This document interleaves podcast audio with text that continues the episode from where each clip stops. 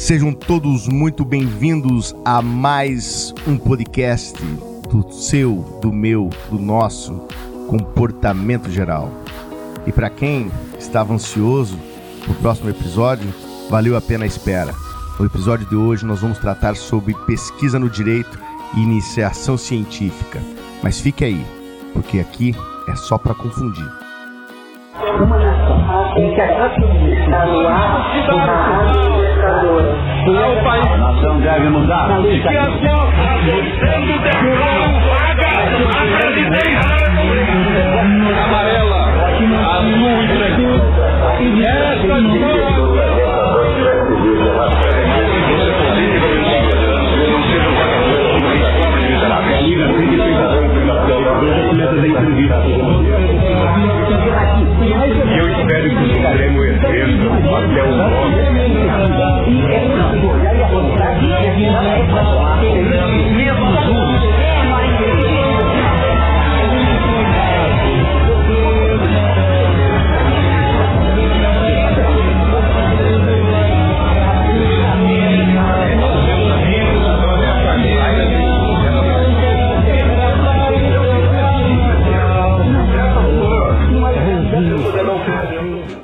Estamos de volta com o comportamento geral.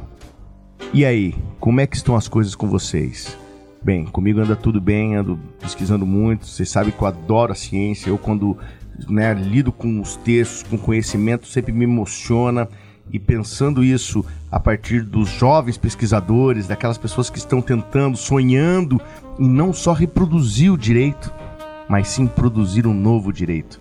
Isso realmente me emociona, que faz com que esse episódio, especialmente, seja um episódio muito especial para mim, porque aqui estamos com queridos convidados, alunos da graduação, né, empolgados e dedicados à pesquisa, outros alunos já fazendo disciplinas especiais no mestrado, ou seja, realmente alunos pesquisadores, né, que têm isso como uma vocação e uma carreira. Então, realmente, para mim, hoje é um dia muito especial. E já rapidamente passando à minha esquerda, pergunto para meu querido amigo Matheus. Matheus, que também é pesquisador, hein? Matheus, como é que você tá, meu querido amigo? É, não sei. O que acontece é que esse, esse episódio é especial, rapidão, porque no primeiro episódio a gente falou sobre pesquisa no direito. Não sei se vocês lembram, mas no episódio piloto a gente tratou sobre pesquisa e sobre faculdade, mas foi rápido, a gente só tratou de forma genérica e eu ainda era acadêmico e naquela época eu lembro que eu fazia muita coisa com o professor Akinaton projetos físicos e muita coisa. Matheus, ele chegou a apresentar um artigo no Seminário Nacional de Sociologia e Política na Federal do Paraná, não foi mais de um ainda, né? Foi, foi dois, né? 2009, foi 2018, 2018 2019. Um com, com você, inclusive. Sim, o outro com o Christian, que não tá com a gente. Faz tempo já, então... Hoje já formado, continuo pesquisando, mas é sempre um prazer estar com vocês todos eu passo o microfone para minha querida amiga Jéssica, sempre à minha esquerda. Valeu, Matheus. É muito bom estar reunido aqui novo presencialmente, é muito legal. A gente não fazia isso fazia muito tempo. Realmente, olha, faz quase dois anos do nosso último episódio presencial. É legal mesmo que a gente passe um pouco de, de calor, um pouco de nervoso aqui. É legal porque a gente consegue fazer essa conversa mais fluida, né? E Acho legal que a gente puxou esse tema né, da iniciação científica. Eu acho que a gente vai conseguir aproximar os alunos que têm interesse nisso, trazendo aqui na experiência que, que esses nossos convidados tiveram.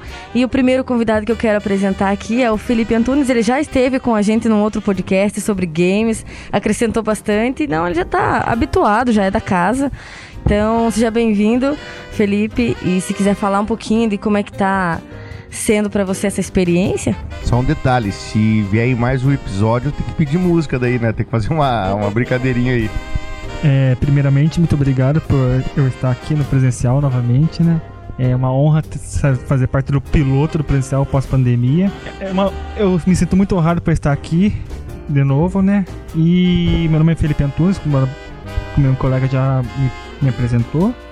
E eu queria também deixar um abraço para a Jordane, que não pôde estar aqui por causa por motivos de saúde e que ela vai ser uma grande pesquisadora, assim, e eu espero atingir um, um nível que nem todos estão aqui atingir. Assim. Aproveita um pouco, Felipe, conta um pouco pra gente da tua pesquisa. Qual foi os artigos que você apresentou? Ah, onde você apresentou? Então, eu apresentei dois artigos. O primeiro foi no simpósio da UEPG, que é um foi sobre injúria racial, é, questão do Casaranha, não sei se você se lembra, ou você se lembra do Casaranha? É, foi um foi, foi um caso de futebol que o, era um goleiro dos do, do Santos e ele sofreu xingamentos, fizeram gestos totalmente racistas. E o segundo foi aqui mesmo no Unicecal, no Wakes, que foi sobre é, torcidas antifascistas e, e a lei antiterrorismo, né? Que aconteceu uma alteração na lei antiterrorismo que incluíram as torcidas antifascistas como organização terroristas. Muito interessante, né? Essa, essa questão vinculada aí à injúria racial, uma coisa que a gente vê com bastante frequência, né? E hoje o futebol já não tem mais tolerado. Legal, e, e foi bacana apresentar? Você ficou nervoso? Nossa. Como é que foi? É aquele frio de. Todo pesquisador tem um friozinho da barriga na hora de apresentar. Eu acho que a gente não pode perder esse medo. Porque a gente tá falando para várias pessoas que, querendo ou não, a gente vai servir de inspiração para pesquisadores futuros, né? Então a gente tem que ter muita responsabilidade na hora de escrever e passar para frente nossos conhecimentos.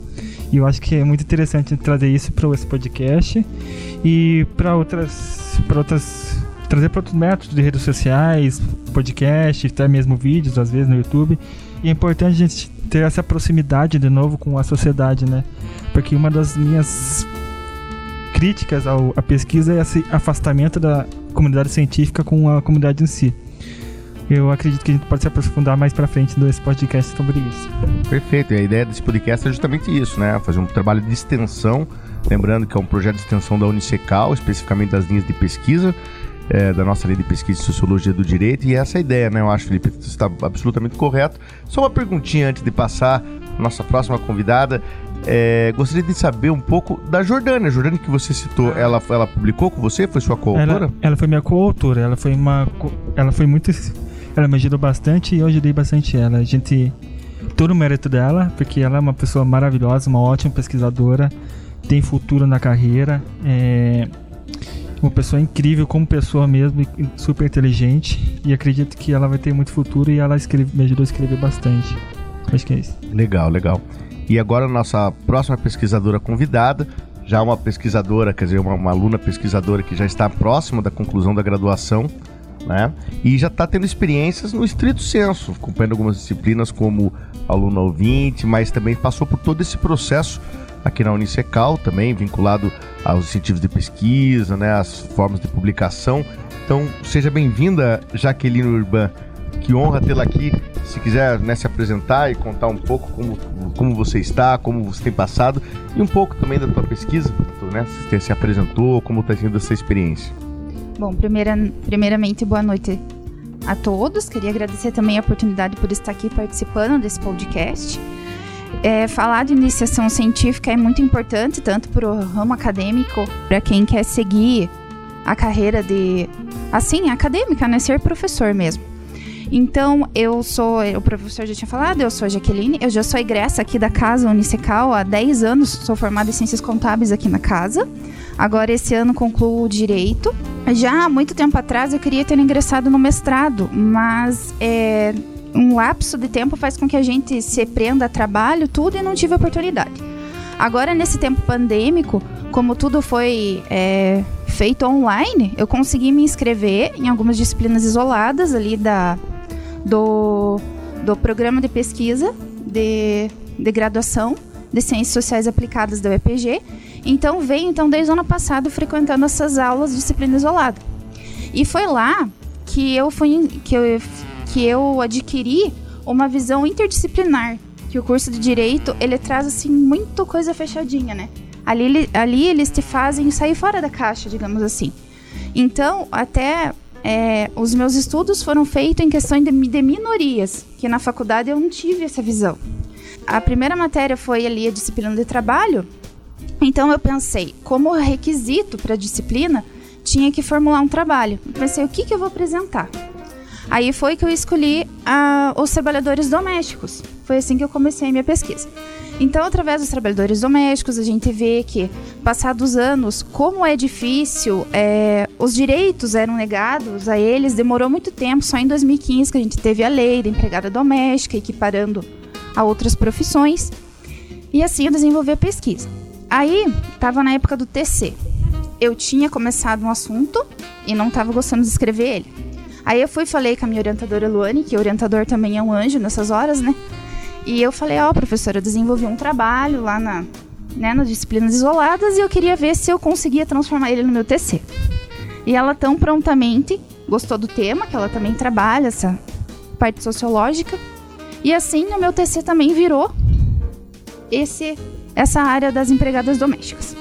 Aí mais para frente, é, também desenvolvendo pelo termo, tema assim do, das minorias, eu também gostei sobre os refugiados, que foi numa outra matéria do mestrado.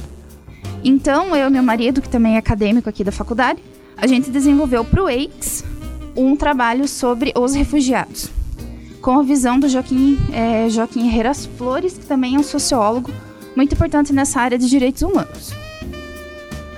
Aí, eu também faço parte de um grupo de justiça restaurativa da UEPG.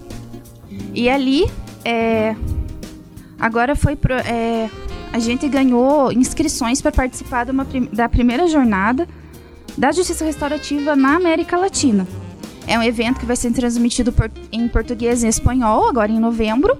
Então a gente está desenvolvendo um trabalho sobre as cuidadoras de idosos junto com a justiça restaurativa, porque quem vai cuidar dessas cuidadoras nesse período pandêmico, nesse período onde muito precisa de cuidador de limpeza, cuidador de idosos e pessoas doentes. Então a minha pesquisa assim científica tem se voltado a essas minorias. E eu gostei muito de incluir é, direitos humanos, o próprio direito em si, sociologia, filosofia nos meus trabalhos e está sendo muito legal. Muito legal, hein, Jaque, escutar isso. Agora, quando ela falou ali, Matheus, da, do orientador é, é, pode ser o anjo, ele pode ser o anjo ou ele pode ser o mestre dos magos, né? Quando você menos, quando você precisa para passar, né, pro outro mundo, ele desaparece. Então tem esses dois tipos aí. Quando você mais precisa, mas não, não é esse caso da professora Luana, ela é realmente uma professora maravilhosa, né? Hiper atenciosa. E legal ver também a tua experiência, Jaque, né? Você com uma egressa da instituição, é, é, com essa vontade, né? Indo adiante, fazendo disciplinas disciplinas uh, uh, isoladas, né, no, no, mestrado, buscando esse sonho, que é o sonho de qualquer pesquisador, né, de começo de carreira, entrar no estrito senso, e obviamente você, sem dúvida, vai alçar isso logo, logo, logo, pelo que eu posso perceber. E muito também interessante, eu queria só comentar isso, dessa, dessa da importância, né, do, do da discussão interdisciplinar na pesquisa do direito, né? Uh, uh, eu mesmo tenho uma, uma, formação em sociologia justamente por isso, porque vindo do direito senti uma falta muito grande da ciência, sabe? Quando fui estudar, assim, falei, pô, mas cadê a ciência? Cadê os autores, né? Se conhecia manual, daí de repente né, os autores se tornaram importantes, então realmente aqui já fica uma pequena dica, uma pequena pílula para quem está ouvindo, né? A importância de vocês que estão estudando direito, né? Também valorizarem os estudos interdisciplinares com outras áreas, que isso sem dúvida engrandece qualquer profissão que seja vinculada aí à área do direito. E para finalizar assim esse primeiro bloco, né, essa, essa apresentação, passo a palavra para nossa querida Sabrina Fuentes Stadler. Sabrina, como é que você está, querida? E fale um pouquinho também, não só de você, mas da sua pesquisa, das suas apresentações. Boa noite, professor. É uma honra revê-lo e aproveitar essa oportunidade única aqui com vocês conversar sobre ciência e compartilhar tantos conhecimentos. Bom, é, na faculdade eu tive inspirações principalmente com o senhor no primeiro ano para pesquisa. É, eu iniciei uma, uma pesquisa sobre suicidas nos anos 50 aqui em, em Ponta Grossa, mas não foi para frente a pesquisa. E daí, no segundo ano, eu comecei uma outra pesquisa junto no, nas, nos grupos de pesquisa, né, estudos de pesquisa, que esse ano, né, que é o terceiro ano que eu estou cursando na faculdade, eu apresentei no simpósio da UEPG, que foi junto com o professor Rechá, que eu gostaria de deixar aqui já a minha gratidão por ele, porque mesmo depois dele ter deixado, a, infelizmente, a a instituição, ele permaneceu no trabalho comigo. E esse trabalho a gente discutiu sobre a necessidade da, de motivação e a judicialização do, do ato de mudar o regime patrimonial no casamento. Logo depois disso, eu gostei muito da experiência de apresentar né, né, quem nervoso, como o Felipe comentou conosco.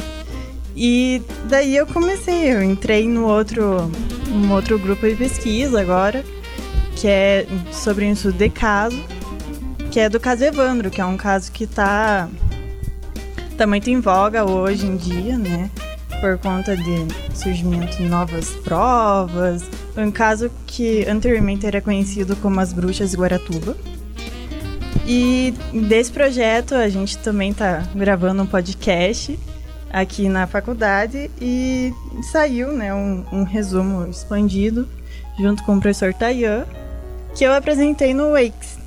Que nesse trabalho a gente fez uma, é, uma análise sobre a prova ilícita e o limite dela, da busca da verdade real, até que ponto que a verdade prevalece no processo. E também eu trabalhei junto com a professora Luane Azambuja, é, mas não em um grupo de pesquisa, junto, é, foi na verdade um trabalho que, junto com a minha colega também, Vanessa Schaefer, que na verdade foi um trabalho acadêmico da, do, da grade curricular mesmo, que a gente também apresentou no EICS, que foi sobre o caso Yoki. Foi uma, uma análise de caso sobre uma criminologia feminista e toda essa questão, né, que da mulher, o tratamento da mulher no júri, que o, a instituição do júri, né, como todo o judiciário é muito patriarcal, machista. E foi isso, é uma experiência muito boa de apresentar, de pesquisar né? E eu recomendo. Ah, legal. E esses casos, e uma coisa bacana que eu quero aumentar com o professor Tayan, inclusive, é um, é trabalho que nós temos feito, né, top-down, né, de cima para baixo, em toda a matriz, né, a gente tá feito esse esforço em colocar mais estudos de caso, não só na graduação, mas sobretudo como esforços para pensar projetos de pesquisa. Quão importante é estudarmos né, casos, por exemplo, esse caso do caso Evandro, mas tem o caso do jogo do bicho, da Denise Frossada, da doutora Denise Frossada e do, do, procurador Biscay na década de 90, o caso do mensalão, o caso da Lava Jato, ou seja, são todas parábolas muito interessantes né, para pensar movimentos né, do judiciário. Então, mais uma vez, parabéns pela, pela iniciativa. É, e eu tô aqui curioso para falar dessas discussões aí, dessas pesquisas, gostei de todos os temas. Mas vamos fazer uma rodadinha aí, final de comentário desse primeiro bloco. Vai lá, Felipe. Eu só queria deixar um, um abraço para minha colega Milena Oliveira, que ela não pôde participar aqui também. Ela também fez pesquisa, ela apresentou no EICS, ela apresentou sobre multiculturalismo e a liberdade religiosa, testemunhos de Jeová. Foi um artigo referente à doação de sangue, porque as, os, as testemunhas de Jeová não, não optam não doar sangue, nem receber sangue devido a questões religiosas, mas... Né, e nós temos, obviamente, né, pessoal, muitos alunos pesquisadores aqui, nem todos, obviamente, puderam vir participar hoje. Isso aqui, esse, é, essa ideia, inclusive, aqui, queridos colegas, Felipe, Jaque, Sabrina, é um, até um dos espaços para a gente valorizar né, a pesquisa. Então, começar a expor nossos pesquisadores. São muitos, né? muitos outros ainda virão. Melhores do que eu, melhores que vocês. Então, obviamente, colocar holofotes sobre, né, ainda que seja de 3, 4, 5 nesse momento, sempre é interessante, mas lembrando que temos outros vários pesquisadores que já saíram, alunos que estão no doutorado, a própria professora Luane, né, foi uma aluna nossa, egressa, né, tá concluindo o doutorado, hoje em dia é professora nossa, é uma professora maravilhosa, não é mesmo? Inclusive, a gente tem que fazer uma pausa aqui para mandar um abraço para a prof, ela também já participou, ela já foi muito citada, muito comentada aqui. E ela vai ser obrigada a ouvir o podcast só para ouvir que a gente tá mandando um, um beijo para ela e um obrigado, porque ela é muito, realmente, muito, muito parceira, assim, no que você se propõe a fazer. Ela te dá dicas, ela te dá ideias, ela não tem, não tem horário, sabe? Ela, ela te responde a qualquer momento, ela tem, ela tem uma visão muito, muito clara, assim, de, das coisas. Eu acho muito legal que ela tenha esse, sabe, esse carinho com os alunos, principalmente com os alunos da iniciação científica. Ela é, ela é, ela é da nossa escola faraônica. Então ela, né, a professora é carinhosa, assim como todos nós aqui, professores, quer dizer, a maioria dos professores eu acredito que são bastante atenciosos, mas a professora Luane realmente ela, ela é especial. Um dia desses o cara no Facebook chamou ela de, de Akinatã, uma coisa assim, Akinatã feminino, Akinatã feminino. Daí ela tava tirando sarro de mim lá, brincando comigo. Um beijo, professora Luane, é um prazer. Vamos trazê-la novamente aqui para falar sobre a orientação, porque todo mundo pode elogiar ou, ou criticar o orientador, mas ninguém escuta o orientador, então vamos escutá-lo. Vai lá, Felipe, por É, favor. então a gente nota que uma forte presença feminina na pesquisa, né? E tanto na orientação como é, na pesquisa em si. E é importante a faculdade e os podcasts trazerem essa presença, assim. Até porque tá eu e como aluno e duas, duas alunas pesquisadoras, então já vê uma forte presença. Então isso é muito importante. Com certeza, com certeza. Nós somos uma faculdade, né? Mais do que uma faculdade feminista, nós somos uma faculdade antimachista, né? Nós temos disciplinas elitivas de criminologia feminista, teoria, teoria de gênero, essas questões que você trouxe, Jaque, sobre a questão das minorias, das vulnerabilidades sociais, são fundamentais. Como é que nós podemos deixar as pessoas se dessensibilizarem ao aplicar, o- ao aplicar o direito? Transformamos o direito em uma espécie de um algoritmo, quando o objeto fim, né, bem no o objeto fim somos nós, né? Ou seja, a sociedade, como todas as pessoas que são que demandam as causas. Quer falar alguma coisinha, Jaque? Não, só fazer um parênteses aqui da professora Luane. Ela que tem me incentivado bastante no mestrado. Agora eu quero entrar como aluna egressa, né? E ela se propôs a ler meu anteprojeto, a corrigir. Então, sinceramente, ela é um amor de pessoa. E como é legal esse negócio de iniciação científica, porque assim, esse grupo de justiça restaurativa que eu citei anteriormente, eu vou fazer, digamos assim, a abertura do meu palestrante sexta-feira, que vai ser, né, que nós estamos sobre democracia e justiça restaurativa que você vai participar do grupo com a gente. Então, e que no e que e que para frente esse grupo todo ano, aí já estamos na segunda turma, né? Mas ele é, é, os estudos se resultam em artigos para o e-book, então eu vou estar escrevendo com o meu coordenador de curso, com um exemplo assim a seguir da iniciação científica. Isso é muito legal. Eu fico honrado. Pessoal, como sempre me, me disseram, eu quando eu sou apaixonado e fã de professores, né? Se hoje eu enxergo mais longe é porque eu estou no ombro desses gigantes que me trouxeram até aqui. E ninguém sabe até onde vai a influência de um professor. Ela tende ao infinito. E o, né, todo professor, toda aquela pessoa que de fato quer contribuir para a produção do novo direito, acaba pisando na, na pesquisa. Por isso, a gente nunca pode esquecer da importância da ciência, e da pesquisa e da iniciação científica. Só que isso, isso vai ficar pro próximo bloco. Agora, a sonzeira que a Jaque escolheu pra gente, hein? Se liga aí. acalmou a tormenta, pereceram os que a estes mares ontem se arriscaram, e vivem os que por um amor tremeram, e dos céus os destinos esperaram. Atravessamos o mar Egeu, um barco cheio como os cubanos, sírios, ciganos, como romanos, sem coliseu.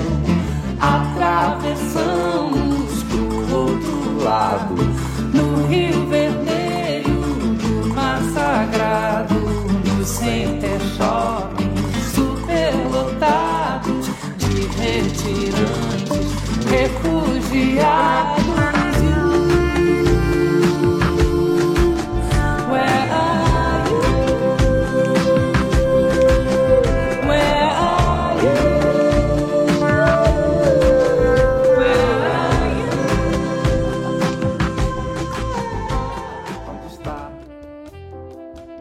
Estamos de volta com mais um bloco desse comportamento geral que está nos ombros de gigantes, né? E chegamos até aqui, caríssimos.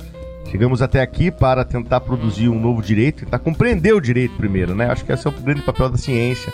E esse bloco falar um pouquinho né, nessa música emocionante aí dos tribalistas, né, também, que, que traz essa questão das vulnerabilidades.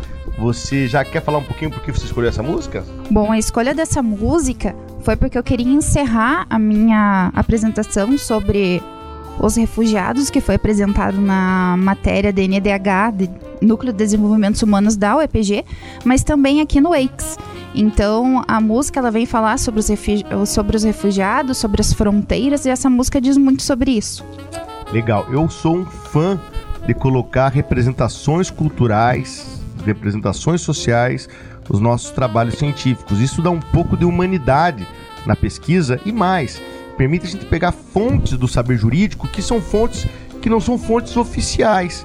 Né? Sempre é legal pensar nisso, né? Por exemplo, nós temos aqui a, a, a Jess, que é, que é musicista, cantora.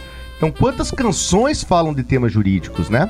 Ou mesmo não só positivamente, mas falam, por exemplo, de coisas vinculadas ao próprio patriarcado que estávamos falando. Quantas músicas representam a violência né, e a opressão né, contra o corpo feminino ou os corpos diversos? Em suma, a representação social do direito é uma coisa muito bacana de se analisar, de se pesquisar. E essa talvez seja uma das importâncias né, da pesquisa no direito perceber que o direito é muito mais do que os códigos, do que o livro, e que na realidade boa parte do que o direito é, que acreditamos muitas vezes que está codificado, ele é invisível aos nossos olhos. Está na sociedade, está nas subjetividades. Então eu acho que desmistificar, desnaturalizar, desvelar, desnudar a- a- a- o direito é uma prática crucial para esse século e para o direito que virá.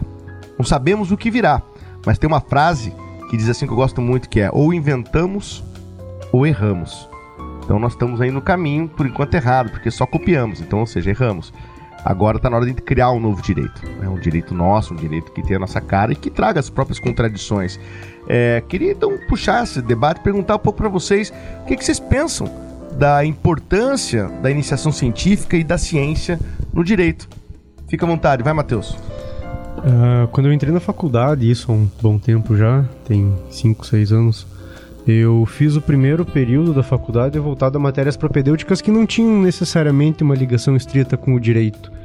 E eram matérias que eu tive com professores que vinham de uma formação acadêmica com mestrado e, e eu percebi desde ali que o direito em si não era suficiente para explicar o que ele queria propor como um curso, né?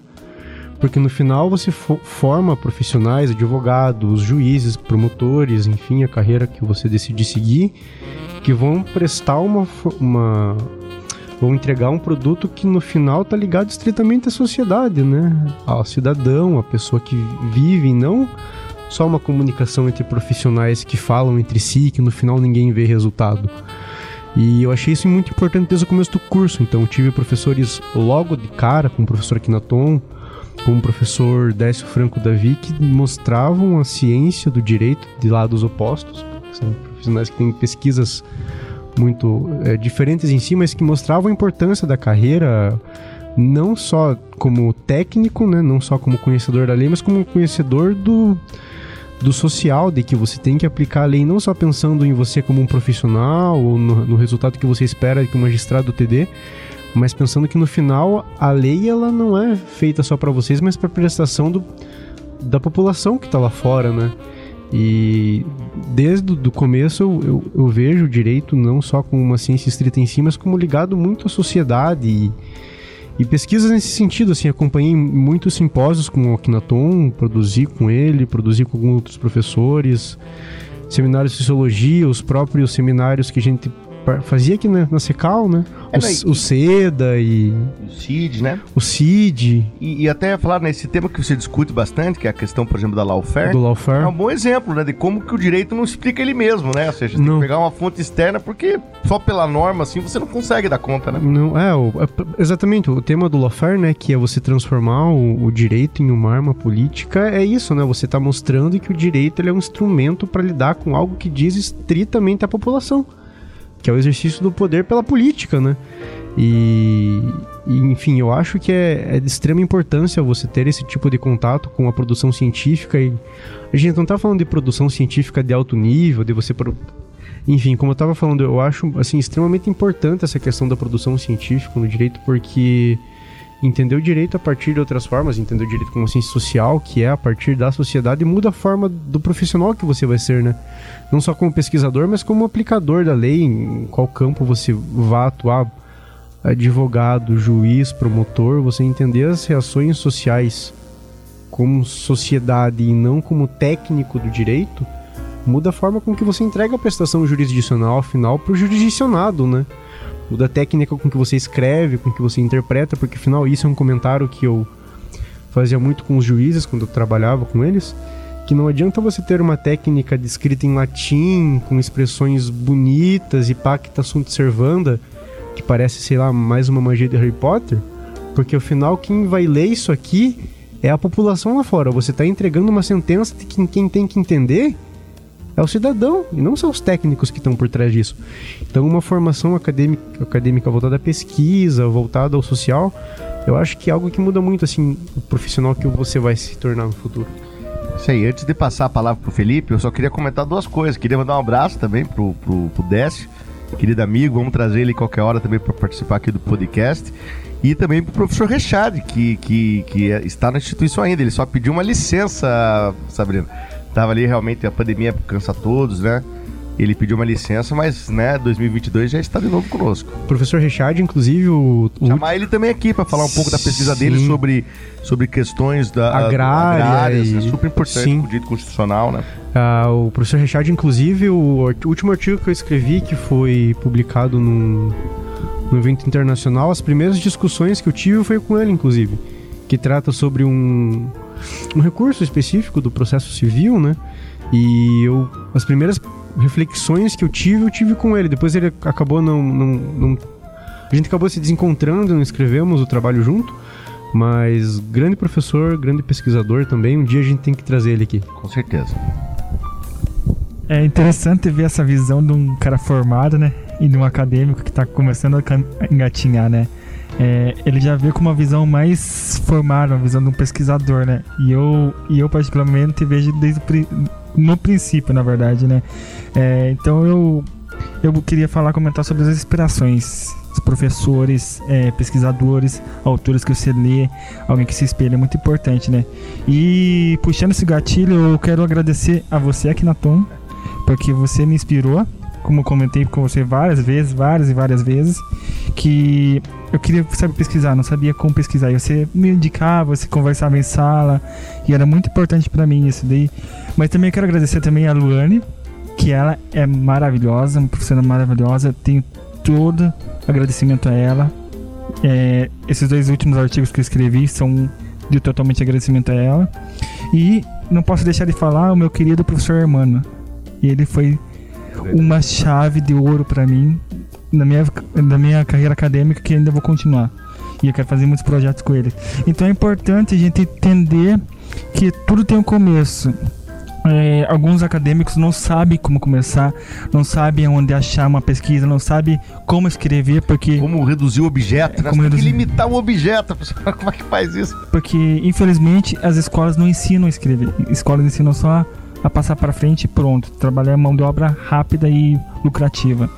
É, então não tenha medo de começar, não tenha medo de errar, não tenha medo de perguntar. Às, vezes você fala, ah, mas eu vou me sentir é, incompetente, eu não vou me sentir suficiente de pesquisar, mas pe- pergunta para uma pessoa que já é formada, um pesquisador, que você vai encontrar teu, tua maneira de falar. Tá, agora o seguinte, você tá vendo que o Felipe tá muito carinhoso, muito elogiando, legal, fico honrado, né?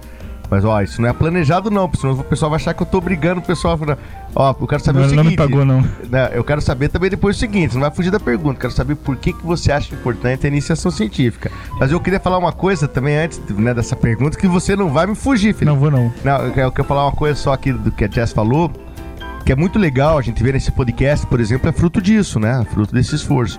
E, e, a, e a pesquisa, assim como a advocacia, tem muitos espaços, né, galera? Tem professor, por exemplo, tem pessoas que gostam da sala de aula, né? Então, assim, a docência, né? Tem professor que só gosta de pesquisar, né? O cara não quer ser, ser professor em sala. E tem uma atividade muito importante, Jess, que é a atividade extensionista, que é o que você faz. Então isso é um papel muito importante para o processo de divulgação científica, né? ou seja, para a própria ideia do podcast.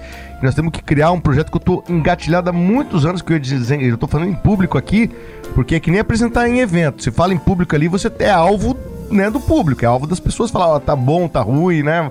Vai para casa chorar vai ficar feliz.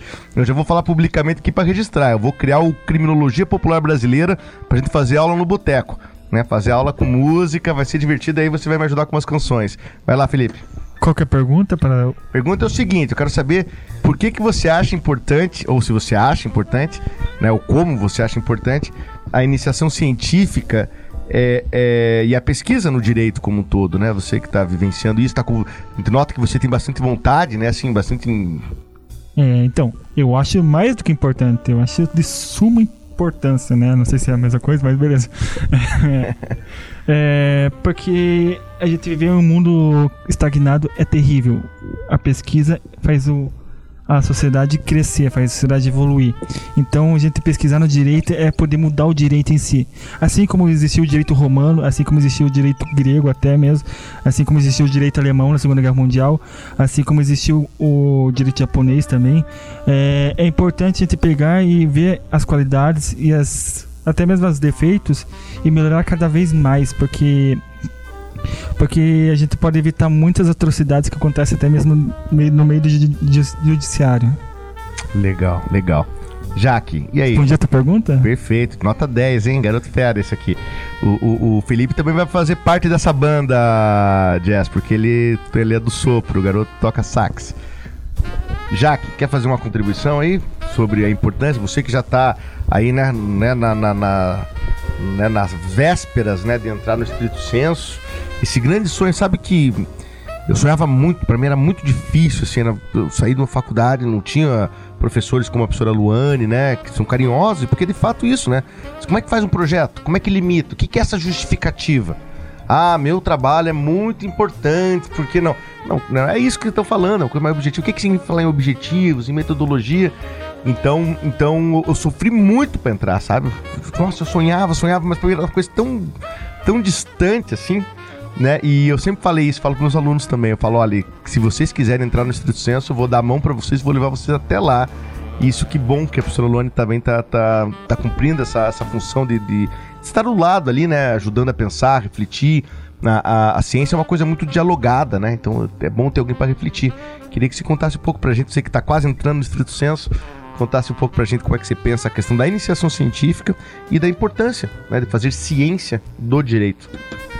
Então, a iniciação científica, o começar dela é muito difícil, que nem a professora mesmo comentou. A gente não sabe um tema para escrever, a gente não sabe quando, como começar, mas uma dica fica aqui: se você se dá bem com algum professor, é, pelo menos esteja uma amizade científica com ele, troque ideias e, e que ele seja assim o teu espelho de leituras, de projetos. É, e a faculdade também aqui tem uma coisa muito interessante que ele dá a, a oportunidade para os alunos de iniciar os estudos aqui mesmo. É nesses próprios encontros de, iniciação científica mesmo, né? Como o EICS, o SAGE. Então, assim, é, para começo é muito interessante. E a partir do momento que a gente começa a escrever, parece que sei lá, cria-se um bichinho de escrever que você não para mais. Quando vê você tá se inscrevendo para outro congresso, tá escrevendo outro artigo e um vai, vai criando uma bola assim que você não consegue mais se desvincular daquilo. É muito gostoso. Então, é para quem né, quer é, iniciar a escrever, ache um tema, converse com os professores que vocês se dão mais afinidade com matérias afins, porque a gente que nem eu sou do direito, então a gente tem vastos é, áreas, civil, penal, se identifica com o que você gosta e comece a fazer pequenos estudos, pequenos textos que saia um trabalho legal. Hein, Jaque, quando eu tô escrevendo meus textos, às vezes eu pego, dá um ano, às vezes um mês, dois meses, eu vou relê-lo, né? Pra corrigir alguma coisa, né? Eu acho tão incrível, eu falo, cara, nem acredito que fui eu que escrevi isso. Como é que é assim, escrever você? Você falou que, que você gosta tal, e você quando lê teu texto você gosta, como é que é esse processo da pesquisa e da escrita pra você? Gosto quando eu escrevo e tem dois caminhos. Tem parece que a gente fica um tempo sem mexer nos textos, você fala, nossa, isso tá ruim. Daí você arruma. Outros você fala, nossa, será que eu tive a capacidade de escrever isso? Realmente a gente consegue. Eu já criei um jeito próprio de escrever, de escrever é, como os meus estudos são voltados assim para o lado social, porque o mundo gira, né, através das nossas atividades das pessoas socialmente. É, eu já, já criei um hábito próprio de começar com uma historinha ou com um poema sobre um pedaço de uma poesia, um trecho de uma música, é meu jeito próprio. É, foi feito também por um e-book é, sobre desigualdades sociais, então eu comecei com uma historinha lá de um cara que vivia na rua, o outro era era assim, é, empresário, então as duas visões sempre inicia com uma historinha e depois vem descrevendo assim o que realmente é o trabalho, traçando os objetivos, mas é, a pessoa vai se adaptando com o tempo ao, ao seu jeito de escrever. É, parece assim que o primeiro você pega lá o modelo, né? Quem se inscreve geralmente para esses esses encontros científicos sempre já tem um modelo do artigo, modelo do resumo expandido. Então você vai seguindo ali, mas no próximo que você for fazer, você já vai se habituando, você vê como é mais fácil. É isso aí, vai desmistificando. Fazer ciência não é uma coisa é, é, de genialidade, né? Nossa, o cara é uma carreira, né? Você vai fazendo, vai fazendo. E você falou que tem o teu jeito de escrever, eu tenho o meu jeito também. A minha dica sempre é muito clássica, eu falo até para os orientandos. Escreva uma página por dia. Se você não conseguir escrever uma página por dia, pelo menos um parágrafo. Porque para escrever um parágrafo, você vai se obrigar a ler o que você escreveu. Isso que você falou é muito verdade. Se você ficar tempo sem ver o texto, nossa, como é sofrido voltar. Você já nem lembra direito o que está fazendo, os autores. Então, muito legal escutar isso de você, já que da tua experiência. Passar agora já para Sabrina. Sabrina, a mesma pergunta. Quero saber de você que, por que, que você acha, né? A, a fazer ciência no direito importante, já que você é uma aluna de IC, de iniciação científica, e como você pensa, né? A importância, para você particularmente, ou no geral, da iniciação científica é, é, no curso de direito. Bom, é, eu concordo totalmente com o que os colegas aqui comentaram, né? De que é muito difícil se iniciar e que precisamos é, nos espelhar. Na verdade, não só precisamos, mas como é algo natural, nos espelhamos com os brilhantes professores que temos aqui. E não é só, só para ficar elogiando, não, professor, porque é de fato isso. E isso é algo progressivo, não é, não é de repente que tenha uma genialidade. Não, é algo que a gente começa devagar. O- os professores ajudam a gente, os orientan é, orientadores, né? É algo que dá um desenvolvimento acadêmico, assim, é, progressivo. Eu, eu noto muito isso do- com os textos do, do primeiro trabalho, né? A gente olha assim, vai ler, putz, como mudou a escrita, como evoluiu. Eu não tinha o hábito de leitura e, e isso me ajudou muito. Eu, eu já leio mais, eu tenho um desempenho na, na academia mesmo, com as notas melhor. É, eu, eu desenvolvi também um senso crítico para para todo para tudo na verdade. Não só o conteúdo que os professores passam em aula mas em toda a situação assim sociológica né das relações sociais que a a Jaqueline comentou, né, que é a base de tudo, que o direito ele não é só livro e lei, mas ele se, se entrosa, ele é sobre as pessoas. O direito, ele rege a vida, né, normal das pessoas. E Sabrina, você falou desse aspecto que eu acho muito interessante, né, do desenvolvimento pessoal. Isso eu acho bacana também, porque eu vi em mim, sabe? Eu, por exemplo, só fui me sensibilizar com as questões de gênero quando eu entrei no mestrado, né? Também não tive na graduação, agora eu, eu vi o quanto é importante colocamos na graduação, né? Porque eu, quando eu era aluno nem se falava sobre isso. Quando eu fui no mestrado, tive aula com essa professora maravilhosa, que eu vou deixar aqui também meu abraço, professora Marlene Taminini, da Federal do Paraná. Nossa, foi como um martelo na minha cabeça, cara. Eu saí daquela aula assim, meu Deus. E desde então faço todos os cursos, todas as disciplinas que tem sobre teoria feminista eu tenho feito, porque a epistemologia feminista em geral né, nos leva a um senso crítico muito importante. Mas o mais legal, como eu estava dizendo, é que eu mudei, sabe? Eu via uma violência que antes eu não via. Eu vi um sofrimento que eu achava que não existia. Isso me, me- me machucou, mas me transformou num ser humano melhor. E a única comparação que eu consigo dar é de alguém, por exemplo, diante de um quadro, sei lá, quadro de Guernica, do, do Pablo Picasso, sobre a Guerra Civil na Espanha, que é um quadro emocionante. Tem pessoa que sabe que é aquele quadro, que vai ver aquilo e vai chorar. Vai parar diante de um quadro, vai ver, vai se emocionar, porque vai ligar as coisas, né? Vai conectar. E tem pessoa que vai olhar aquilo e falar, nossa, que bosta é essa? O que, que é isso? Né? E vai embora. Então, a ciência também nos muda pessoalmente. Queria saber de você, você que também está no no meio do curso aí, né? é, é, como que você pensa nessa transformação pessoal e até mesmo para a carreira, porque como você falou, você vê senso crítico em tudo, né? Não necessariamente né, é, é, é, é, no teu objeto de pesquisa, né? ou seja, modifica você como um todo, né?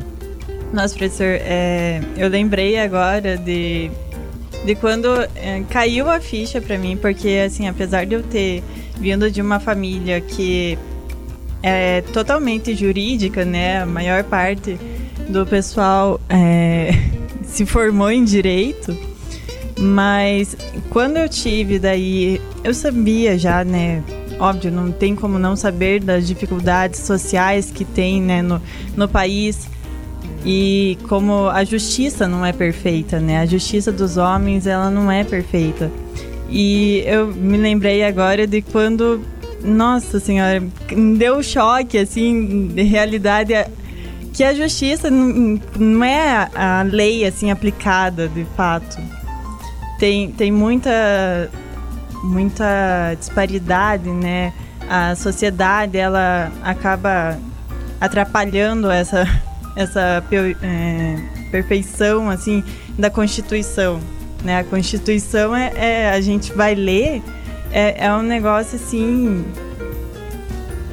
nossa, a gente se emociona porque meus professores assim fala, falam que é o texto muito elogiado, né, entre os outros países e tal, a Constituição, mas a prática, né, é algo totalmente diferente. E quando que foi? Foi no primeiro ano e eu até chorei, assim. Meu pai achou tão engraçado isso, tipo, filha, você já sabia disso. A gente vê, né, no, no, jornal e tal. Mas eu fiquei assim, mas pai, não pode ser assim. Por que que é assim? E, e eu pensei assim, não, a gente tem que mudar isso. A gente não pode deixar, né, isso acontecer. E uh, por conta disso, a, a essas mudanças, essa é, parte de uma visão crítica que a iniciação científica nos, nos dá, né? E, e é por isso que eu acho que a maior importância da iniciação científica é, é isso. Você falou muito bem, assim, uma coisa que me chamou a atenção, eu já vou passar a bola ali de novo pro, pro Felipe, é, porque o Felipe também falou um pouco nisso, né, no começo. A nossa escola, nos ensina sempre a responder as coisas. Sim. A gente nunca é treinado para perguntar, perguntar por quê, como, aonde. A gente até tem uma, uma sugestão, Só né? Reproduzir conhecimentos, né? Isso, a gente até tem uma sugestão, da puta, realmente tem desigualdade, mas o porquê, né? Como, se tem uma lei dizendo que não e aquele lá não funciona. Então esse contraste dessa perfeição idealizada, né, utópica, no sentido assim normativo do termo, e a realidade, isso aí eu acho que é o que, que é, é, é, é, que nos chama primeiramente a atenção e leva a essa coisa que você falou muito bem, Sabrina. Por quê? Acho que essa grande chave do pesquisador é o porquê, né? E você falou também dessa, né, se emocionou, né, quando isso aconteceu. Eu nunca vou esquecer de uma aula que eu tive com uma outra professora maravilhosa, que é, que é a Vera de Andrade, da UFSC de Tranópolis ali. E ela falou assim, olha, depois dessa aula aqui, eu espero que eu tenha colocado no sanguinho de vocês, como fosse um pequeno escorpião, um pouquinho do veneno da crítica. Depois disso, vocês nunca mais serão os mesmos. E é realmente isso. Vai lá, Felipe. A gente muda o mundo com a pesquisa, né? Então por isso que é importante pesquisar. Mas aqui na Tom, faraônico, como você falou um dia, é, quero deixar uma pergunta para você. Posso? Claro, porque isso é louca. Rufem os, tambores. A gente vive uma sociedade onde jovens estão muito ansiosos, você sabe. Tudo é para ontem, a gente se cobra muito, tem muita cobrança exterior, né? E pesquisa, querendo ou não, leva tempo, né? E leva noites, às vezes madrugadas, virando, escrevendo, como eu já passei madrugadas escrevendo já, é, leva dias. E como que a gente lidar com o burnout que tem? Muito boa questão, Felipe. E, e acho que ela é de boa para encerrar o bloco, porque no próximo a gente vai falar um pouco mais sobre sugestões e, e de algumas dicas, mas essa vale a pena a gente falar nessa aqui. Eu acho que eu acho duas coisas. Primeiro, a gente precisa ser realista, né? A carreira, o ser professor, ser, de ser um doutor, pesquisador, né? Com, né, com grupos de pesquisa. Eu sou um neófito nisso. Você pode até me olhar, né? Porque está na graduação e eu já estou fora, sou professor. Fala, nossa, professor já. Não, eu estou no começo da minha carreira. Né? Depois que se vira doutor, você tem que ser doutor. Né? Não basta ter o título e guardar na armário. Você tem que ser. E ser doutor é fazer isso, atividade de extensão, é, é- é- é perceber que ser professor não é estar em sala só. É você perceber que o seu trabalho é um trabalho de função social. Então é difícil. Eu não posso negar pra vocês, ah, não é facilidade. Provavelmente vocês, né, dificilmente vão ter férias, no sentido total do termo, ah, vou desligar aqui, vou sair do meu trabalho, que é um trabalho burocrático, vou desligar o computador e só volto daqui um mês. Porque como os teus trabalhos te atravessam, você é meio que aquilo, né? É mais ou menos que nem ser um artista. Você não tem como, não, agora, agora eu não sou mais artista, não sou mais músico. Não, você vai escutar os sons, né? Então isso, isso é uma coisa que, que sempre te atrapalha, que sempre atrapalha, não sempre vai estar contigo. Mas acho que isso não se confunde, essa dificuldade, que é difícil, né? Esse esforço pessoal, essa carreira, não se confunde com, com esse burnout, que tem a ver com uma cobrança excessiva da nossa sociedade, que acontece em todos os campos e no campo da ciência ao mesmo tempo, né? Vocês vão ter no mestrado, tem que publicar, publicar, qualis, não sei o quê, no doutorado tem que publicar, não sei o quê. Agora na graduação tem essas pressões e tal. Mas acho que tem a ver, assim, com essa cobrança, mas tem a ver com- também com outro aspecto, que, que é uma autossabotagem das pessoas, nesse sentido delas aceitarem essa cobrança, né? E não relaxarem, né? Não perceberem que, que tudo bem, é tudo um jogo, né? A vida é um caminho, it's a ride, né? Uma- uma- uma- você está caminhando por aí. Então, sem ter essa, essa, essa grande, esse grande compromisso que nós nos confundimos muitas vezes, Felipe, em achar que nós somos salvadores, que nós somos Cristo. né? Então, eu não vou carregar, eu não vou resolver o problema do Brasil. Eu não vou mudar, não vai ser eu aqui na Tom que vou criar o direito do século XXI e vou salvar a Terra e que tem que fazer o melhor trabalho, o melhor livro, tem que ser o melhor. Eu acho que é isso, isso que tem a ver com as redes sociais, com essa vida de consumo que nós temos, com esse hiperliberalismo que individualiza as pessoas e cria essas, essas buscas muito, digamos, efêmeras, que geram uma espécie de um burnout. Então eu acho que uma dica importante é a gente tirar esse compromisso de nós. Percebemos que nós somos grãozinhos de areia né? Grãozinhos de areia, sem grande compromisso. Fazemos aqui e acolá. Se eu, por exemplo, conseguir fazer um pesquisador, né? Se eu conseguir fazer com que um aluno fique crítico, já é uma vantagem. Então, eu acho que tirar, eu acho um pouco desse peso que nós temos nas nossas costas e relaxar, saber que a vida é longa. A vida é longa, nosso, esse, nosso, esse nosso trabalho não é o último trabalho, minha tese de doutorado não é o último trabalho, minha próxima tese também não vai ser o último, porque eu sempre é o próximo e com tranquilidade, sem compromisso com ninguém, exceto com o trabalho bem feito, com um olhar sério, com um olhar prudente. Nós não somos desesperados por notícia, então saiu uma notícia nova, eu tenho que fazer um artigo porque é o tema pop. Não. Eu acho que essa tirar esse peso das nossas costas de que nós somos pequenos é muito importante. Aproveitar que já que o Kenaton tá na baia, fazer mais uma pergunta. E como que a gente lida assim com a parte da autocrítica, né? Porque às vezes a gente produz, a gente escreve alguma coisa e a gente vai ler e fala, não, não tá bom. Às vezes tá.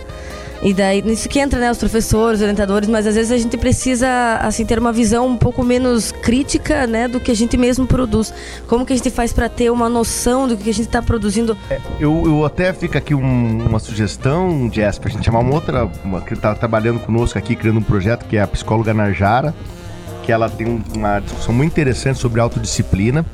E, e eu acho que é o seguinte, eu acho que a gente precisa ter muita autodisciplina, mas nós temos que ter um cuidado importante com essa sabotagem que nós fazemos conosco.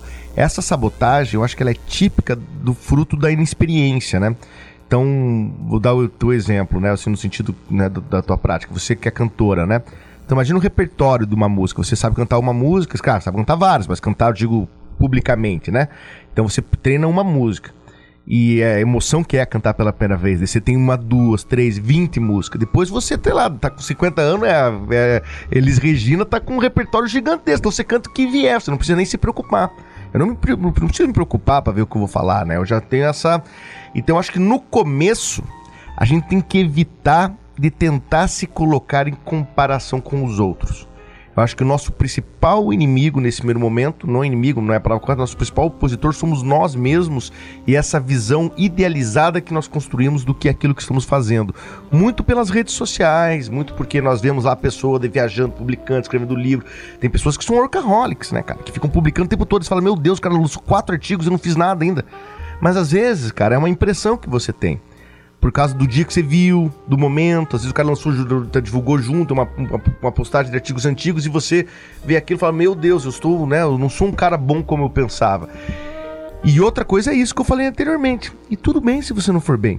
Bob Dylan é o Bob Dylan e canta mal, meu irmão. Tá entendendo? Né? Ou seja, e não tem nenhum problema nisso. O Belchior, meu irmão. Belchior é o meu, o meu- meu- meu cantor favorito do Brasil. E é o Belchior. Ele fala assim: olha, é, é, é, ele vai esquecer o francês. Eu não quero ficar falando em francês. Ele, né, ele tem uma música que ele brinca: vou esquecer o francês. Né, da música, né? É, é, eu acho que é um pouco disso, sabe? Eu, quando me formei no direito, eu queria ir pra Alemanha, porque meu sonho era estudar os direitos alemães. Lá, fui lá pra Alemanha estudar tal. Quando eu vi, não vi que não era nada demais. Que aqui na América nós fazemos, tem uma professora do EPG aqui que tem, que, que tem uma produção sobre, sobre questão é, é, é afro e de pós-colonialidade gigantesca. Reconhecida no mundo inteiro, pô. Então, sabe, essa coisa a gente evitar comparações, né? As comparações é comigo mesmo. E sabe, por isso que pesquisa é legal. Porque pesquisa não é filosofia, não é, não é, não é filosofia de má qualidade, tipo, sabe, ah, vou falar aqui o que eu penso tal. Embora seja possível ter, ter textos de ensaio, né? Uma coisa mais ensaística é legal também. Mas a ciência é uma coisa coletiva, né? Então, então, então isso é muito interessante porque quando você está produzindo, você está produzindo sobre si mesmo ali também. Você é o pesquisador, você olhou.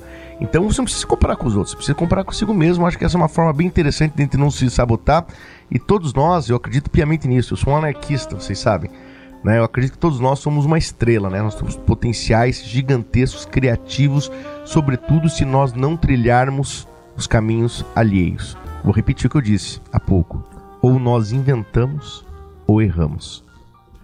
Pessoal, já vou aqui, já meio emocionante nessa negócio. Vamos deixar aqui o seguinte. Felipe, escolhe a música agora pra gente escutar. Depois do intervalo voltamos, galera. Até daqui a pouco. Eu sou americano, latino-americano, filho do fardo escrito por Eduardo Galeano. As veias abertas da América Latina, à mercê dos interesses da América de cima. Banquete para as aves de rapina que deixaram a miséria e levaram a sua matéria-prima.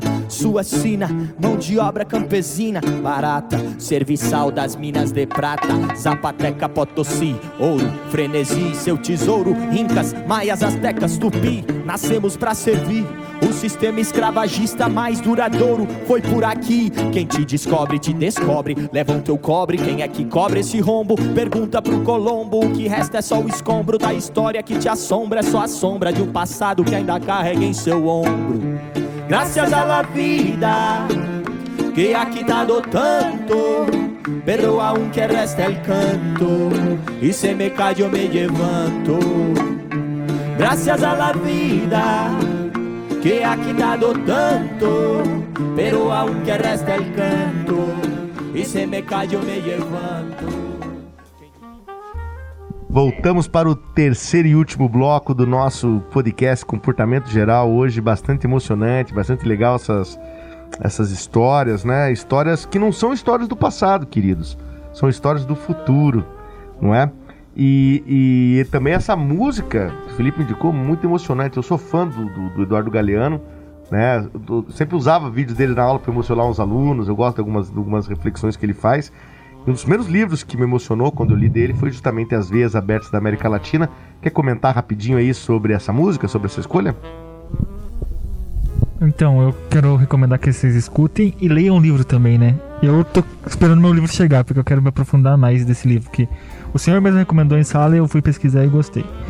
É, a gente vê uma visão muito colonialista, né? Dos colonizadores, né?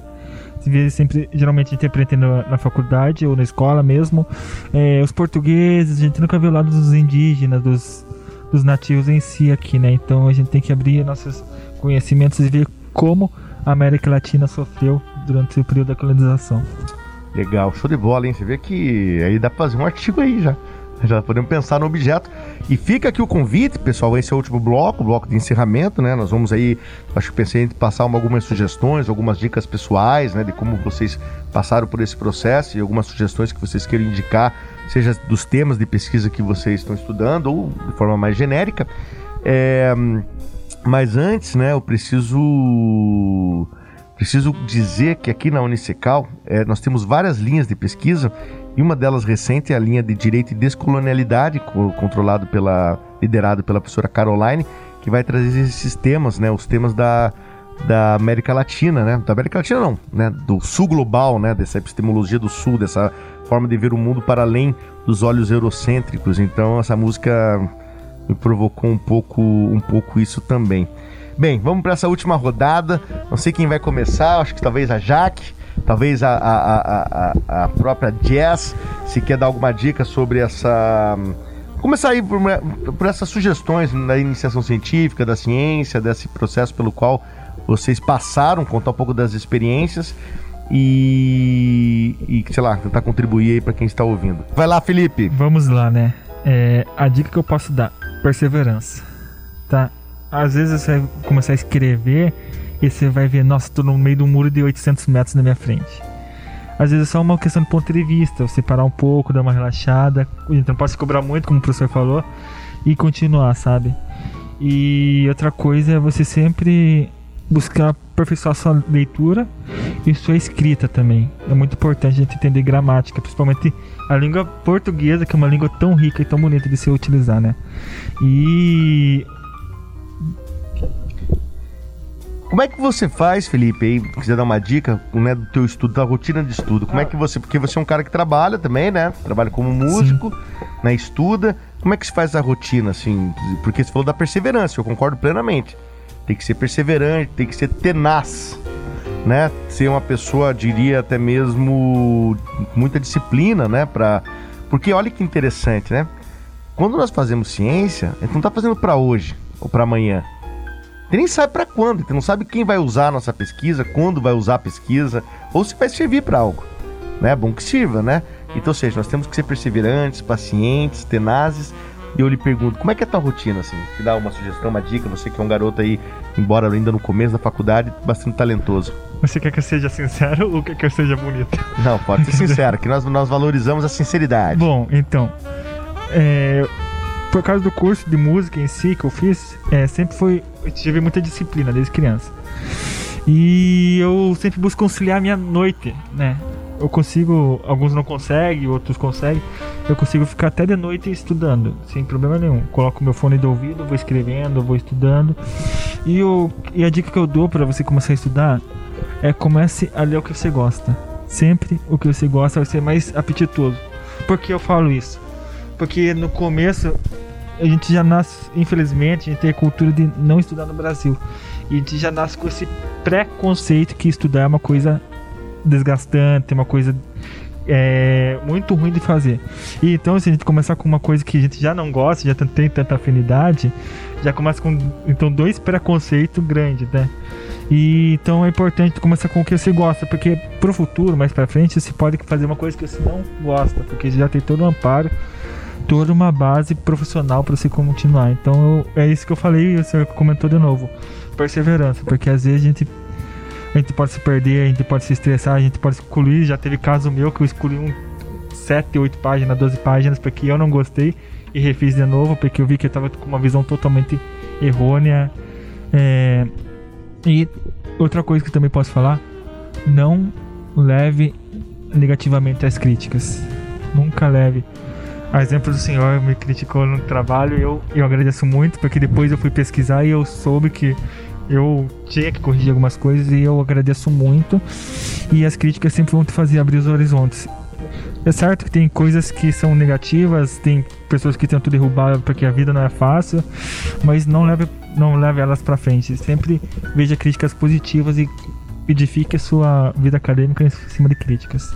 Beleza, isso aí na ciência, crítica é elogio.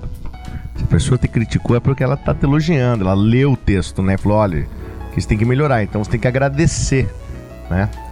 Jaque, vamos lá, quer contar aí um- algum- algumas sugestões, dicas, alguma da tua experiência pessoal que você acha que possa contribuir com os nossos ouvintes? Até complementar com o que o Felipe estava falando ali, sobre as críticas, é, o meu resumo expandido lá do simpósio jurídico da UEPG voltou com uma ressalva. E eu na hora fiquei, nossa, mas o meu assunto nem era aquilo que eles estavam colocando na ressalva. Era o trabalhador doméstico, mas eles queriam que eu escrevesse sobre o gênero do cuidado. Aí que eu fui ler sobre o que se remetia a isso. E eu gostei tanto que depois eu fiz um trabalho sob- sobre somente esse tema. Então, para ver como as críticas são muito construtivas quando a gente está escrevendo. E essa questão, já ainda né, nessa conversa, mas só uma deixinha, essa questão do, do, do gênero do cuidado é muito legal porque é realmente uma é uma interseccionalidade de violências ali. Você vai encontrar no gênero do cuidado mulheres mais velhas, geralmente negras, né, que cuidam dos outros e, né, como você falou, né, no começo, quem que cuida delas, né? E assim, dicas de, de pesquisa mesmo, assim, de, de metodologia, uma coisa assim, para quem que tá começando, ó, meu sonho é fazer um artigo, quero ser, quero, quero, eu quero fazer iniciação científica, quero entrar no mestrado um dia, né? Eu- Você poderia assim dar uma dica, uma sugestão da tua própria experiência mesmo? Ou que nem aqui para os alunos da Unicecal mesmo, aproveitem esses grupos e linhas de pesquisas que, que os professores estão trabalhando tão assim assiduamente e ajudando, né, no, em leitura, em até própria criação. Então, é, se você gosta de ler, se você está mesmo a fim de, de escrever, é, interaja com esses grupos, entre, veja como é bom ali iniciar a iniciação científica. E nunca pense que uma leitura de um texto que hoje não serviu para você, mas é, dali uma semana você, por exemplo, nossa, eu li sobre aquele assunto. Então, às vezes, aquilo pode fazer até uma referência para você lá para frente. Eu, ultimamente, tenho lido assim textos e salvo o Word lá, por exemplo, é, observações da por exemplo, do livro da Flávia Biroli, que daqui a pouquinho, daqui a pouquinho já falo sobre esse livro. Então eu fiz assim, é, o meu, o meu, escrevi a minha opinião ou alguns trechos do que ela traz no livro. Então sempre você vai ter um link para você buscar, porque você lembra que aquela, é, você está escrevendo sobre gênero, ah, eu tenho um arquivo sobre aquilo. Então sempre faça um arquivo pessoal das suas leituras e dos seus estudos. Perfeito, o famoso fichamento, né? Isso é realmente é, é, é crucial na nossa, nossa carreira, né? E no começo a gente acha um saco, né? Pra que ficar fichando e tal, mas é muito importante. Uma coisa que você falou também, já que eu fiquei pensando aqui, quão legal é estudar, porque quando você aprende algo novo, você aprende algo que você não sabia que existia, basicamente. Então, às vezes, por exemplo, acontece toda semana comigo isso. Por exemplo, não sei lá, nunca ouvi falar no, no, no autor, sei lá, Akira Mbembe, que tá na moda, né? Sei lá, então há quatro anos atrás nunca tinha ouvido falar nele. Quando eu vi- ouvi falar nele, li o texto, parecia que começou a pipocar assim, né? Começou a aparecer em vários lugares. Li um artigo que tava falando dele, li um, um texto na televisão, alguma coisa, mundo falava nele. E eu fico pensando, será que antes também se falava dele e eu não sabia e por isso não entendia? Né? Ou, ou será que sempre, né? Ou seja, eu fico nessa dúvida se começou a falar também naquele momento. Mas eu acredito que é isso que você falou, né? A gente, a gente, a gente estuda, a gente nem sabe daquele conteúdo, então quando a gente aprende, a gente pode nem utilizar naquele momento. Mas aquele objeto que você passou a conhecer vai começar a aparecer no seu olhar, né? Nas músicas, nos filmes, na série, no jornal, na notícia. Então o cara leu Goffman, começa a ver Goffman em tudo. Leu Foucault, fala, pô, agora os caras falando de Foucault em qualquer lugar. Então realmente é um barato. E, e na questão assim metodológica, você que tá mais afinada assim, né, da criando um projeto, né, esse esforço bastante doído do começo assim. É, é, você tem alguma dica para os alunos aí que estão pensando? Alguma dica para pensar a, a, a metodologia da pesquisa, né, nesse caso? Alguma dica sobre, sobre o projeto, sobre essa preparação? Você que está se preparando? Bom, as questões metodológicas são as mais chatinhas, digamos assim, de você estruturar né, o trabalho. É, e você descobrir se a tua pesquisa é de cunho exploratória, de caráter qualitativo, quantitativo, também é importante desde o início. Para você saber se você vai se estruturar num, é, através de questionário ou um grupo de pesquisa ou vai ser somente de cunho bibliográfico. Então, é, é bem interessante delimitar desde o começo a metodologia. E isso também, que nem eu falei, ah, é arrumar margens, arrumar espaçamento, é coisa que é bom iniciar já desde o do começo do trabalho. Não deixar para escrever solto e depois vir arrumando, que se torna muito maçante ao final. Então, é, e também vai pegando com o tempo isso, a estrutura, é, como, como fazer referência certinho, como fazer a citações, né? Não esquecer das, das citações bem acompanhando com o texto. Então, isso vai sendo aprimorado mesmo. É, falando sobre isso, é muito importante começar desde o começo da faculdade. Metodologia é muito importante. Meus amigos me falam que eu sou meio paranoico com metodologia, mas é que eu, na verdade, eu, eu desde meu antigo curso eu entendi que a gente precisa muito de organização na escrita. É muito importante. Porque que você escrever, a gente joga as ideias no papel, joga as ideias, joga as ideias, e você fala, nossa, mas e agora? Como que eu vou organizar? É, como que eu vou citar aquela pessoa? Como que eu vou citar uma citação? Não pra ficar uma citação padrão, que é aquela citação, ah, passou de quatro linhas, pra esquerda 5 centímetros, tal, tal, tal, né? É, mas pra usar outras citações pra, pra pessoa que lê, pra pessoa que estiver lendo, é, entender que, nossa, ele leu, ele, não, ele leu o, o artigo de outra pessoa, entendeu e tá criando uma ideia em cima. Não só pegou uma ideia já pronta jogou lá, ficou uma coisa meio copia e cola, né? É muito importante isso. Agora, Legal. E Sabrina, qual dica você tem pra nós aí? Bom, essa organização eu acho muito importante. Eu tenho costume de sempre ler tudo que eu encontrar sobre o, o- o tema, né? E construir um, um mapinha do meu texto. Sempre tem um roteiro antes. Pra não me perder, né? E, bom, reforçar um pouquinho que os colegas falaram, porque são, são muito importantes essas dicas. É, se informe não só sobre aquele tema que você gosta, não só sobre o tema que você está trabalhando. Porque, por exemplo, a gente aqui é da área do direito. O direito não é só uma coisa, você vai falar sobre casamento, você não vai falar só sobre eles, vai falar sobre a sociedade.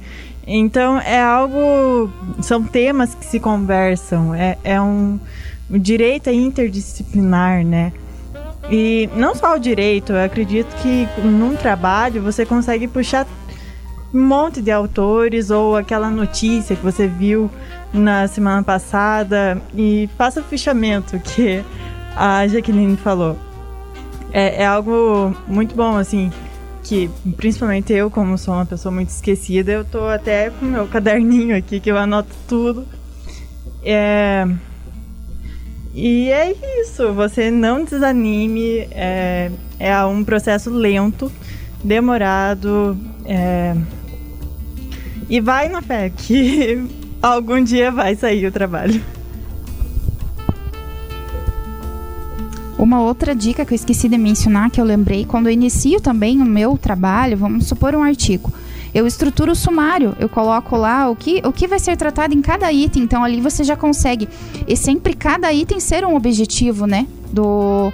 Então você tem que ir atrás daquele objetivo, então você estrutura a introdução e já os próximos itens ser o que você realmente quer escrever. Assim fica mais fácil, mais conciso, você já começa a introdução, desenvolvimento ali com essa divisão e a tua conclusão no final. Uma dica que eu deixo aqui, que eu falei já hoje sobre o livro da Flávia Biroli, é uma leitura que eu estou fazendo atualmente.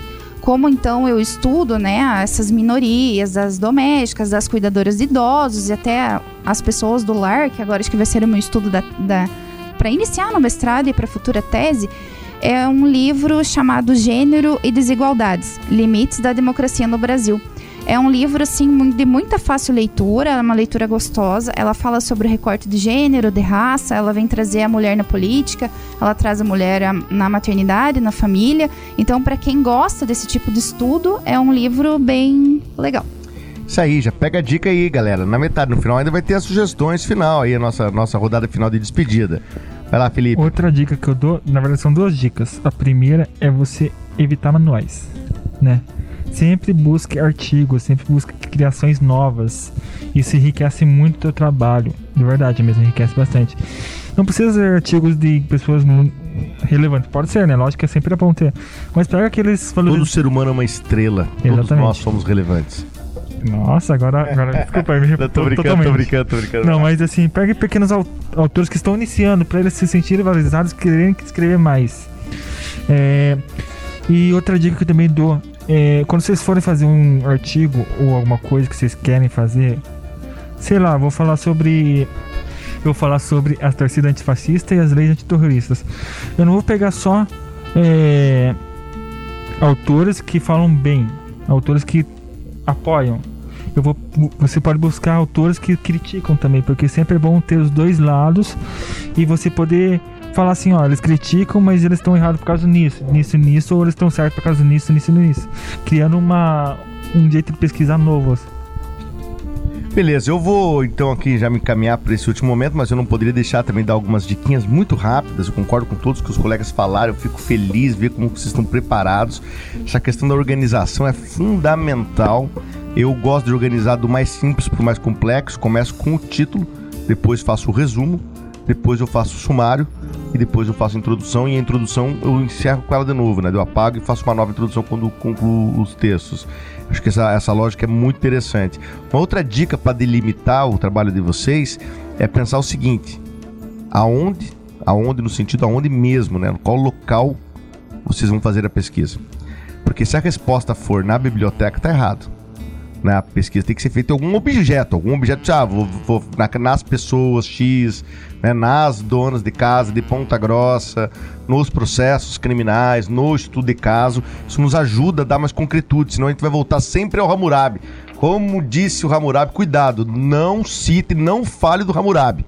Tem um texto clássico, né? Até da. da- né, não, não fale do Código do Hammurabi, é o nome de um artigo do, do, do professor Luciano de Oliveira, um clássico da sociologia do direito. Uma outra dica também que eu queria reforçar, que a professora, que a, que a professora Sabrina vai ser professora, hein, Sabrina? É, a, a- que a Sabrina sugeriu aqui é o diário de campo. Vale a pena ter um diário de campo para nossas intuições, para as nossas reflexões, para os nossos fluxogramas. E uma última dica: nunca defendam. Ou seja, pesquisa não é para você defender uma ideia. Você não está querendo defender nada. Claro, é, exatamente. Claro, e a gente, obviamente, a gente escolhe o tema, o que nos, o que nos sensibiliza. Então, há uma escolha por aquele tema, mas nós não estamos querendo é, é, é, defender uma tese, mudar. Então, fazer uma tese para mudar o Código Penal. Fazer uma tese para discutir que o aborto deve ser tal coisa. Isso não é o correto. Nosso correto, obviamente, porque daí a gente vai cair numa pesquisa, que podem anotar isso para pesquisar, hein, pessoal? pesquisa de parecerismo. Nós temos que cuidar com parecerismo, que é típico da prática jurídica e que nós levamos para pesquisa. Então, na, na prática jurídica, nós fazemos pareceres. O juiz faz parecer, o promotor faz parecer, o advogado faz parecer.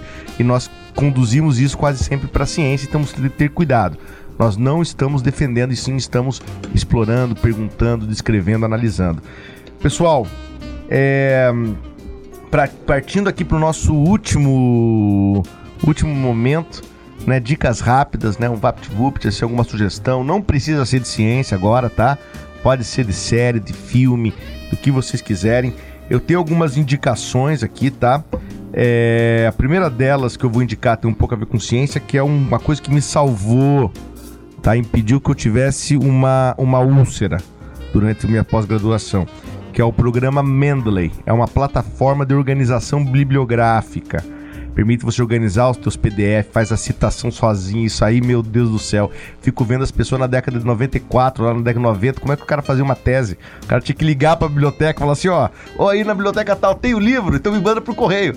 Ho- Hoje não, hoje tem todos os PDF, então você pode organizar, então tem várias plataformas, tem o Zotero, tem outras, eu gosto do Mendeley.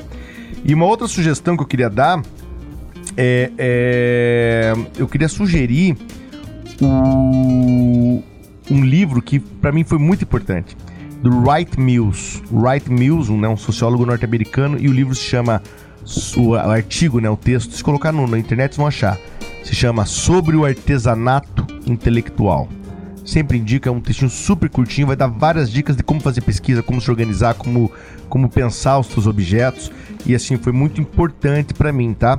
É, então, já passo aqui a palavra direto pro, pro Felipe.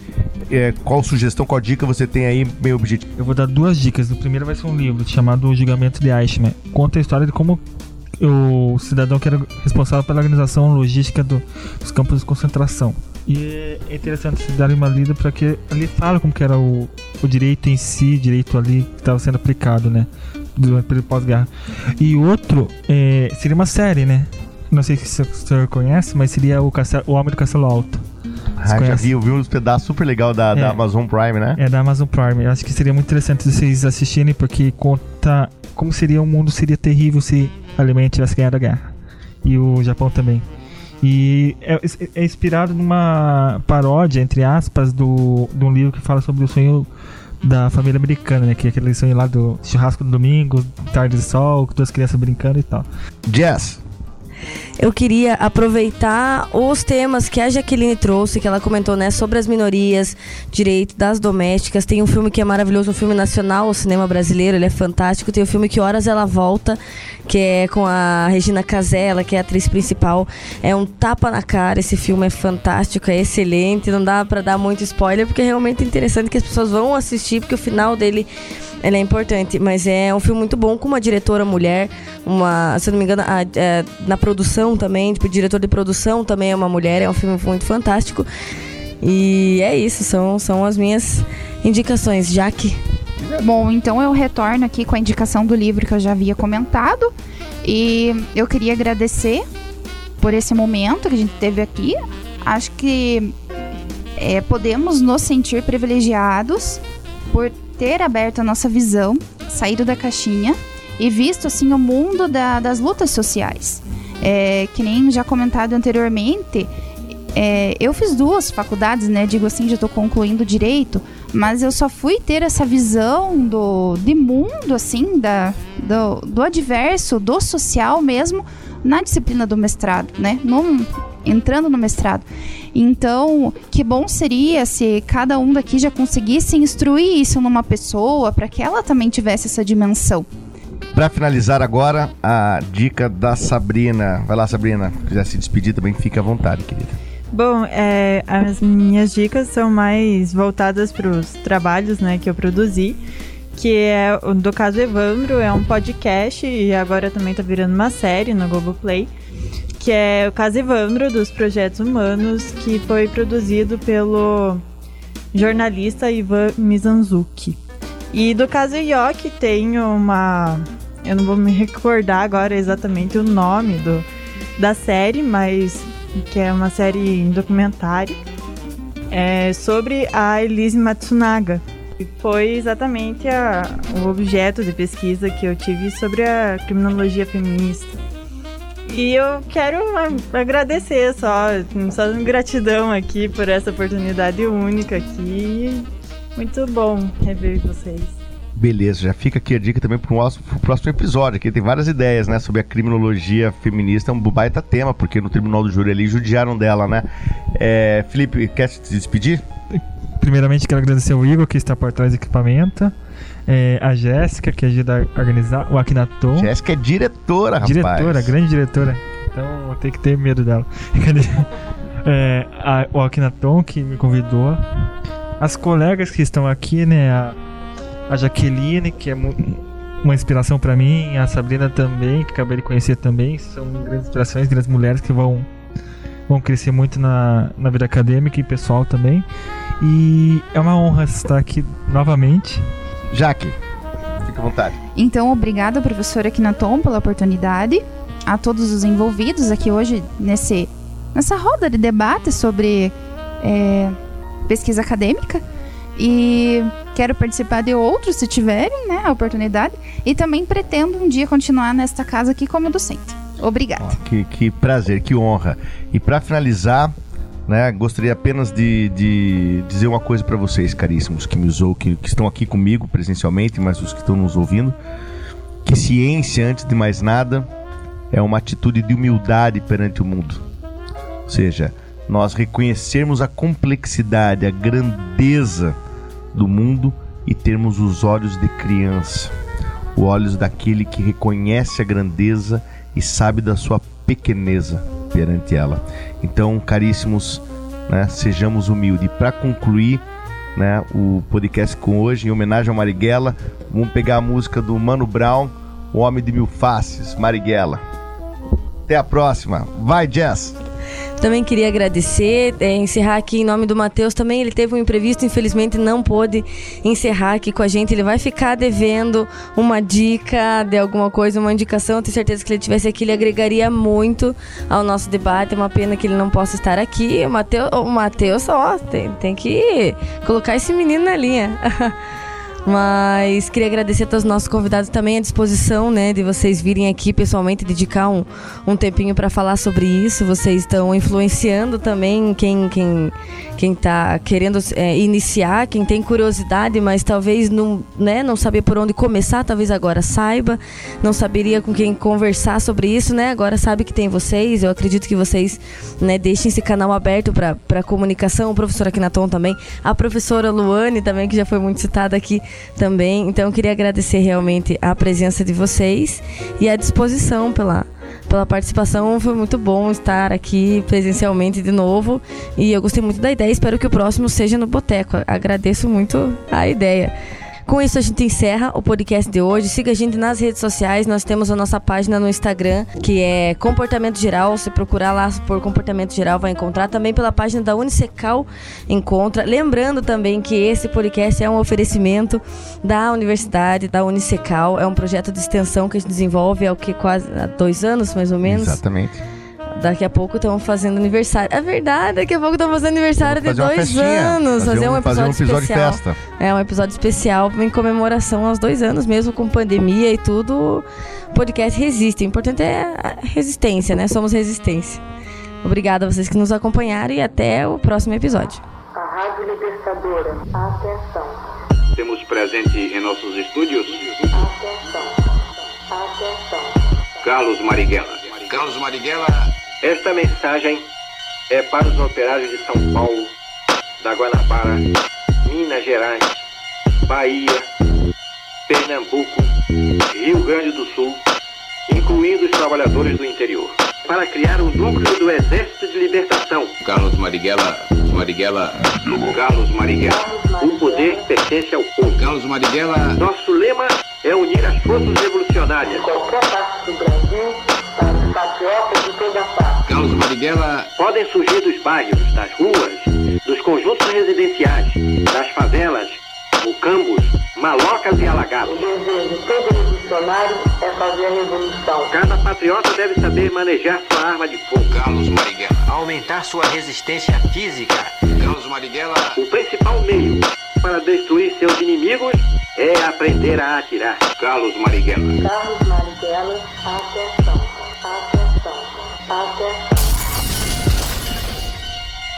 Apostos para o seu general, mil faces de um homem leal. Vamos, vamos.